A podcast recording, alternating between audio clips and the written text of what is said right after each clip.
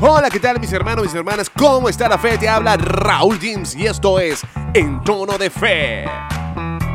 Hoy tenemos un invitado muy especial y hablamos de nuestro hermano Héctor Di María, quien viene a contarnos sus experiencias y a hablarnos un poquito del tema de el Adviento, cómo vivir el Adviento en tiempos de pandemia. Interesante propuesta que nos trae nuestro hermano Héctor Di María. Agradecido con todos y cada uno de ustedes por hacer presencia, en especial a nuestros hermanos de Iglesia y Música, a nuestros hermanos de Arca Iberoamérica, a los hermanos de Shema, Arquidiócesis de Toluca, a la gente de Emaús Producciones, Producciones Emaús, a nuestros hermanos de Producciones Católicas Venezuela y nuevamente a todos y cada uno de ustedes por tenernos presentes semana tras semana en este su espacio de evangelización en tono de fe. Y bien, les invitamos a ponerse en disposición para tener juntos un momento de oración. Señor, abre mis labios y mi boca proclamará tu alabanza. Señor, te damos gracias porque has sido bueno con nosotros. Te queremos pedir, Señor, que en medio de este adviento, tú te hagas presente en cada uno de nosotros. Ten misericordia de nosotros. Ten misericordia de nuestros pecados. Ayúdanos, Señor, a poder confiar en ti plenamente, a poder verte en el hermano sufriente, a poder verte en el necesitado. Ayuda, Señor, a aquel hermano que está en situación de tristeza, aquel hermano que no entiende este tiempo de Navidad que esperamos. Señor, te pedimos que nazcas en el pesebre de nuestro corazón. Sé tú, Señor, guía y Padre de nuestro camino. Te lo pedimos por Jesucristo, nuestro Señor. Amén. Bien, hoy estamos con un gran amigo y hermano que es Héctor Di María. Héctor, ¿cómo estás? ¿Cómo está la fe? Gracias por aceptar la invitación a ser parte de este gran equipo como lo es la gente de Iglesia y Música y este es tu programa En Tono de Fe. Hola Raúl, gusto saludarte querido hermano. Un abrazo desde la mitad del mundo, Quito, Ecuador, para ti y para todos quienes hacen parte de Iglesia y Música. Bien, agradecidos nosotros contigo porque has aceptado la invitación a ser parte de este programa en tono de fe. Un agradecimiento que va extenso de nuestra parte y todo el equipo de Iglesia y Música y el equipo de Tono de Fe. A propósito de esto, ¿cómo, cómo van tus planes? Y sobre todo, he escuchado un podcast que has sacado por YouTube. Coméntanos un poco sobre el tema. Gracias, querido Raúl. Gracias por hacerme parte de este momento tan maravilloso en tono de fe. Claro que sí, estoy muy contento por tu invitación y quiero compartir contigo y con toda tu audiencia que me encuentro desde hace unos años acá en Quito, Ecuador, llevando a cabo mi trabajo profesional como educador en el área de filosofía y religión. Y por otro lado, llevando a cabo mi proyecto de evangelización por medio de nuestro canal en YouTube, Héctor Di María. Hasta hace poco estuvimos ofreciendo unos episodios titulado Di María te propone un canto, en la cual hacíamos una propuesta de un canto para cada momento de la Eucaristía, para motivar a los coros, ministerios de música, solistas, servidores de la liturgia. Y ha, sido muy bien, muy bien aceptado, muy bien acogido, gracias a, ha alcanzado un buen número de visitas, de like y eso nos mantiene muy animados. Por otro lado, en este inicio del Adviento 2020, hemos preparado un contenido que es un programa especial propio como se lo merece este tiempo fuerte del Adviento, en el que domingo a domingo vamos a proponer un canto y vamos a tener invitados especiales para que hagan el encendido de la vela y muestren al mundo ese signo de unión familiar, muestren al mundo y a la iglesia ese deseo de crecer en familia, de orar juntos y sobre todo de seguir invitando a toda la iglesia todos los miembros de ella, que somos nosotros, sacerdotes, laicos y consagrados, a vivir el adviento, a dejar que Dios toque la puerta de nuestro corazón, que podamos cuando Él llegue, abrírsela con generosidad y que algo nuevo nos traiga Jesús en su nacimiento, algo nuevo nos deje para seguir sirviéndole a Él y haciendo crecer este amor nuestros ambientes y evangelizar a nuestros hermanos desde nuestro testimonio, desde lo que hacemos. He visto en ti cómo has tenido un empuje a perseguir este sueño que es propagar el Evangelio a todos los rincones. Y con todo lo que, lo que tengas a mano, vaya que te he visto que, que le has puesto para utilizar cualquier mínimo recurso y en esta oportunidad lo haces a través de la evangelización digital que me parece fenomenal para llevar este, esta emoción, esta, esta alegría de propagar la palabra de Dios a todos los rincones. Y te quería preguntar, ¿qué te motiva a ti como, como cristiano católico a seguir adelante con esta nueva, con este nuevo feeling? ¿Cómo, cómo descubrir eh, que el Señor te ha llamado para evangelizar a través de la música? Y así ayudamos de una vez a, a quienes nos escuchan. A lo mejor hay alguien con esta inquietud. Muy interesante tu pregunta, querido Raúl, porque me da pie para compartir varias reflexiones. La primera de ellas, tal vez, espero que sea bien tomada y si no, bueno, que nos abra un poco la mente y el corazón. Se refiere a que cuando se trata de evangelización, no podemos pensar que lo que estamos haciendo es para mostrarnos nosotros como seres humanos o porque tenemos talento o porque yo lo voy a hacer para competir con, con este hermano, con este otro, qué sé yo. Lo primero que debemos tener presente es que no podemos quedarnos callados con lo que hemos recibido. Yo conocí a Jesús, tuve un encuentro con Él cara a cara cuando tenía 12 años, me acuerdo, en mi querida costa oriental del lago, allá en el estado Zulia. Y a partir de allí no me he podido quedar con ese amor que Dios me ha dado a mí y tengo que devolvérselo a la gente. Entonces, la segunda reflexión es todo lo que hacemos para dar a conocer a Cristo, en este caso que me preguntas de las redes, de lo digital, mi reflexión va a que como cristianos, independientemente de nuestro grado de madurez o nuestro nivel de fe, hay una realidad que toca a todos y es la siguiente.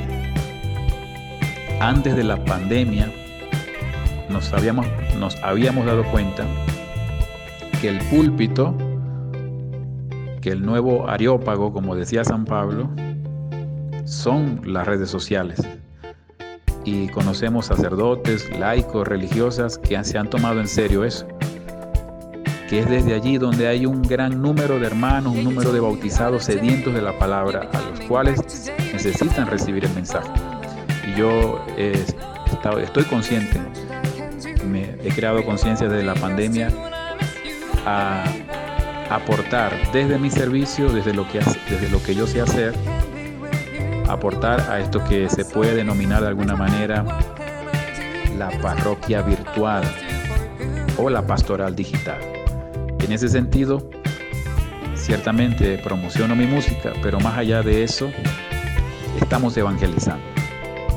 Estamos creyendo de que hay un montón de gente bautizada, creyente, no creyente, que necesita recibir un mensaje eh, con credibilidad, con coherencia lo que estamos haciendo. Y por último, y no menos importante, todo esto lo hago en un contexto del cual estoy supremamente convencido, cuyo argumento bíblico está en Juan 17, capítulo 21, que dice, Padre, que todos sean uno como tú estás en mí, yo en ti. Con esto quiero decirte que Estoy convencido de que Dios nos ve uno, Dios nos ve unidos. Dios, Dios no distingue entre este o aquel y mucho menos creo yo que distingue entre aquella denominación cristiana o esta. Todos en Jesús somos uno en, en la medida que amamos y que somos coherentes. Y esto me lleva a pensar este texto bíblico de Juan 1721 en los documentos del Concilio Vaticano de nuestra Iglesia y en los escritos de los sumos pontífices Juan 23, Pablo VI, Juan Pablo II, Benedicto XVI y más recientemente el Papa Francisco. Todos coinciden en que somos Iglesia Comunión. Todo lo que hacemos es para acrecentar la comunión adinstra, es decir, dentro de la iglesia, y adextra, fuera de ella. Entonces, viviendo la unidad que nos invita Jesús en esta oración sacerdotal de Juan 17, 21, y viviendo o tratando de hacer vida los escritos del magisterio en la voz de los sumo pontífices, estoy convencido de que vamos a luchar para que la iglesia cada vez sea una, porque creo en la iglesia comunión. Una iglesia comunión que, como dice la escritura, se hace parte de un cuerpo donde la cabeza es Jesucristo. Interesante como, como nos, nos invita a, ser uno a pesar de las diferencias. Ahora yo te quería preguntar, ¿cómo discernir eh, entre el llamado? ¿Cómo saber cuando el llamado viene de Dios? ¿Cómo escuchar ese llamado de Jesucristo? Creo que Dios nos llama de tres formas. La voluntad de Dios se manifiesta en nuestras vidas de tres maneras. La primera de ellas, Dios nos habla a través de la oración. Tenemos que orar. Tenemos que ir a ese lugar aparte y escuchar la voz de Dios que habla en nuestro corazón. Segundo, Dios nos habla a través de los acontecimientos que vivimos. Y tercero, Dios nos habla a través de personas concretas. Y todo eso se puede conjugar en una sola realidad, en el servicio que hacemos a la iglesia. Desde el servicio descubrimos a eso que Dios nos está llamando y que podemos ser útil al otro, al prójimo, al hermano, a la parroquia, a la comunidad donde estoy. A veces nos empeñamos en sentirnos importantes. A veces nos esforzamos en querernos ver o queremos aparentar, queremos ser más importantes que útil. No, creo que lo esencial es ser útil. Antes que ser importante, querer ser útil. Es lo que tiene más valor según mi opinión. Hoy estamos conversando con Héctor y María aquí en Tono de Fe. Una conversación bien sabrosa sobre la vocación, sobre el llamado. Y yo quisiera que nos conversaras un poquito sobre este tema que llamamos el Adviento. ¿Cómo es este tema del Adviento? ¿Qué, qué, podemos esperar? ¿Cómo nosotros los músicos nos pudiésemos pues, preparar, sobre todo ahorita que estamos en pandemia, para ayudar al resto de la feligresía a prepararse a esta espera de un Jesucristo nacido en un pesebre? Son muchas las cosas que podemos sugerir, son muchos los elementos que hay que tomar en cuenta en el Adviento y siempre se nos invita un poco a ir a los orígenes, al sentido y a la finalidad que nos propone este tiempo. El Adviento se enmarca dentro de la liturgia de nuestra iglesia como uno de los tiempos fuertes. De hecho, con el Adviento se da inicio a un nuevo año cristiano. Y dentro de la liturgia el Adviento nos invita a prepararnos en cuatro semanas para la llegada de Jesús, el Emmanuel, como lo refería el profeta Isaías, el Dios con nosotros. El símbolo de las velas que nos propone la corona de Adviento, que es de preferencia el símbolo fundamental de este tiempo, nos llama a la fe. Cada vela encendida es un paso en fe que damos como cristianos y como comunidad. Y en el contexto de la pandemia, el encendido domingo a domingo de la vela va acrecentando nuestra convicción de ese Jesús que llegará, que llega a iluminar nuestra vida, las oscuridades de nuestro pecado, nuestras idolatrías e iniquidades. Es importante que podamos analizar y valorar el sentido litúrgico, porque si las velas de la corona de Adviento son las velas que marcan el inicio de la encarnación, esas mismas velas nos recuerdan el cirio que se enciende en la vigilia pascual. Por lo tanto, con el nacimiento de Jesús, nacemos a una vida nueva. Y con la resurrección de Jesús, ya no morimos más, sino que en Él estamos llamados a buscar siempre las cosas de arriba. Por lo tanto, el adviento es, en mi opinión, muy humilde, un tiempo de espera, de espera gozosa. Como dice Romanos 5:5, la esperanza no defrauda. El adviento es María, y con María contemplamos esa admiración, el Adviento nos ayuda a recuperar la inocencia, a practicar el sentido de dejarnos sorprender, a esperar como ella que esperó nueve meses para dar a luz a su hijo que era Dios. Y el Adviento, en una palabra, es oración. Podemos hacer muchas cosas como refiere el Papa Francisco en el video de este mes. podemos hacer infinidades de cosas, pero sin oración no podemos nada. No lograremos nada. Entonces, finalmente, algunas sugerencias prácticas para los animadores litúrgicos, que es de lo que yo me ocupo, y servidores de la liturgia y de la música.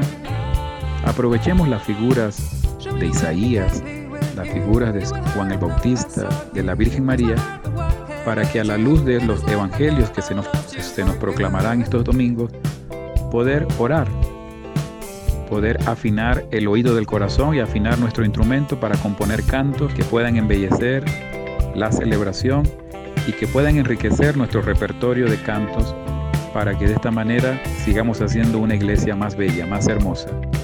No por lo que hacemos nosotros, porque ella es hermosa en sí, sino que aportando nuestro granito de arena, nuestro servicio con gran profesionalismo, pero con unción, podemos hacer crecer la vida de Cristo en nosotros. Me encanta eso de con gran profesionalismo, pero con unción. Y sobre todo cuando dices que la iglesia es bella en sí, no hay verdad más grande. La iglesia como cuerpo vivo de Jesucristo es hermosa y no tiene detalles. Bueno, gracias por, por este hermoso comentario que nos regala y, esta invitación sencilla, humilde, amena, a querer pues eh, que nosotros como, como fieles seguidores de Jesucristo pongamos todo a disposición del Señor. Me llama la atención que no por casualidad este tiempo de confinamiento comenzó en cuaresma y ahorita pues seguimos que seguimos en confinamiento estamos de nuevo en un periodo de espera, de espera y de conversión. El Señor de alguna manera nos llama a, esto, a, estar abierto a la conversión, abiertos a la fe y a poder mirar a Jesucristo y todo lo que nos está pasando con eso, con una mirada pues más limpia, más amena, más con el corazón en disposición, como bien lo dices tú, porque la iglesia es perfecta. Eh, Héctor, un saludo y ya, ya estamos cerrando el episodio de hoy. Despídete de nuestra, de nuestra audiencia, recuérdanos tus redes sociales y bueno, nuevamente agradecido por la oportunidad que nos regalas y este tiempo que nos has regalado para hablar sobre la iglesia, sobre el amor que tenemos en conjunto hacia nuestro Padre Dios y Jesucristo y por supuesto todo esto en tono de fe. Coincido totalmente contigo, querido hermano Raúl. Y antes de despedirme, eh, quiero dar un agradecimiento a tu equipo de trabajo, a tu persona, bendecir a Dios por tu servicio y por todo lo que haces. Eh, hoy conversando en tono de fe, pero también por cada una de las iniciativas que tú llevas, de las que he podido palpar, de las que he podido seguir con los ministerios de música, con los retiros, con tus formaciones, con ese aporte, ¿no? Que tal vez no tiene un número en específico, pero estoy seguro que en la mano de Dios eso está escrito. Y no quiero despedirme sin antes recordarles mis coordenadas en el mundo digital. Héctor Di María en YouTube, Héctor Di María en Facebook y en el Instagram Héctor Di María JN.812. ¿Por qué les parece algo distinto? Bueno, porque Juan 8:12, yo soy la luz del mundo, pero para no hacerlo tan largo, al Héctor Di María le agregan JN.812. Y un mensaje final. Se los dejo por medio de una pregunta. ¿Quieren vivir una Navidad feliz? Trata de vivir un adviento intenso. En la medida que vivas el adviento vas a vivir la Navidad, porque no hay Navidad feliz si no vivimos un profundo adviento. Y no te olvides que juntos somos Iglesia Comunión. Di María te invita a que juntos vivamos el adviento. Muchísimas gracias. Gracias a ti, hermano, por haber aceptado la invitación de ser parte de este gran proyecto que tenemos en un sueño de llevar a todas las comunidades la palabra, sobre todo a través de este púlpito de evangelización. Era nuestro hermano Héctor Di María, quien nos comentaba sobre cómo vivir el adviento No te olvides de seguirlo en las redes sociales que estaremos publicando en nuestros contactos. Arroba Iglesia y Música, arroba Raúl James y por la www.iglesiaymusica.org. Héctor Di María forma parte de la comunidad en tono de fe. A continuación les presentamos la recomendación cinematográfica que nos trae nuestro amigo y hermano Jaime Herrera. La película de la semana. La película de la semana la tiene él en su cuenta de YouTube, Homilías y Catequesis Católica, que está titulada Historia de los Santos Arcángeles Miguel, Gabriel y Rafael. La puedes encontrar en su cuenta de YouTube, Homilías y Catequesis Católica. Esto fue La película de la semana. Bien, y de esta manera llegamos al final de este episodio.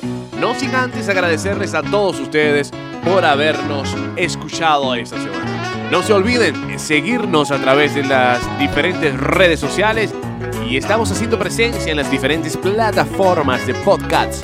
Apple Podcasts, iBooks, Google Podcasts, Spotify, TuneIn Radio, Anchor, Radio Public, Pocket Cat, Overcast, Castbox, Breaker, Anchor, iglesiamusica.org y seguimos y seguimos contando. Este programa está patrocinado por todas las oraciones que ustedes tuvieron a bien realizar por nosotros. Agradecemos especialmente a nuestros hermanos de Producciones Católicas Venezuela, a los hermanos de Producciones Emaús, a nuestros hermanos de Shema Toluca, a la gente de Arca Iberoamérica, a la gente de la Hermandad de Emaús y por supuesto a nuestros hermanos de Iglesia y Música. A todos los que nos acompañan en esta entrega, no se olviden de compartir el enlace y seguir nuestras redes sociales. En Instagram, arroba Raúl escribe Raúl J I M Z y arroba Iglesia y Música. Recuerda acompañarnos la próxima semana y no te olvides, les habló Raúl James, esto es En Tono de Fe y juntos somos. Iglesia y música.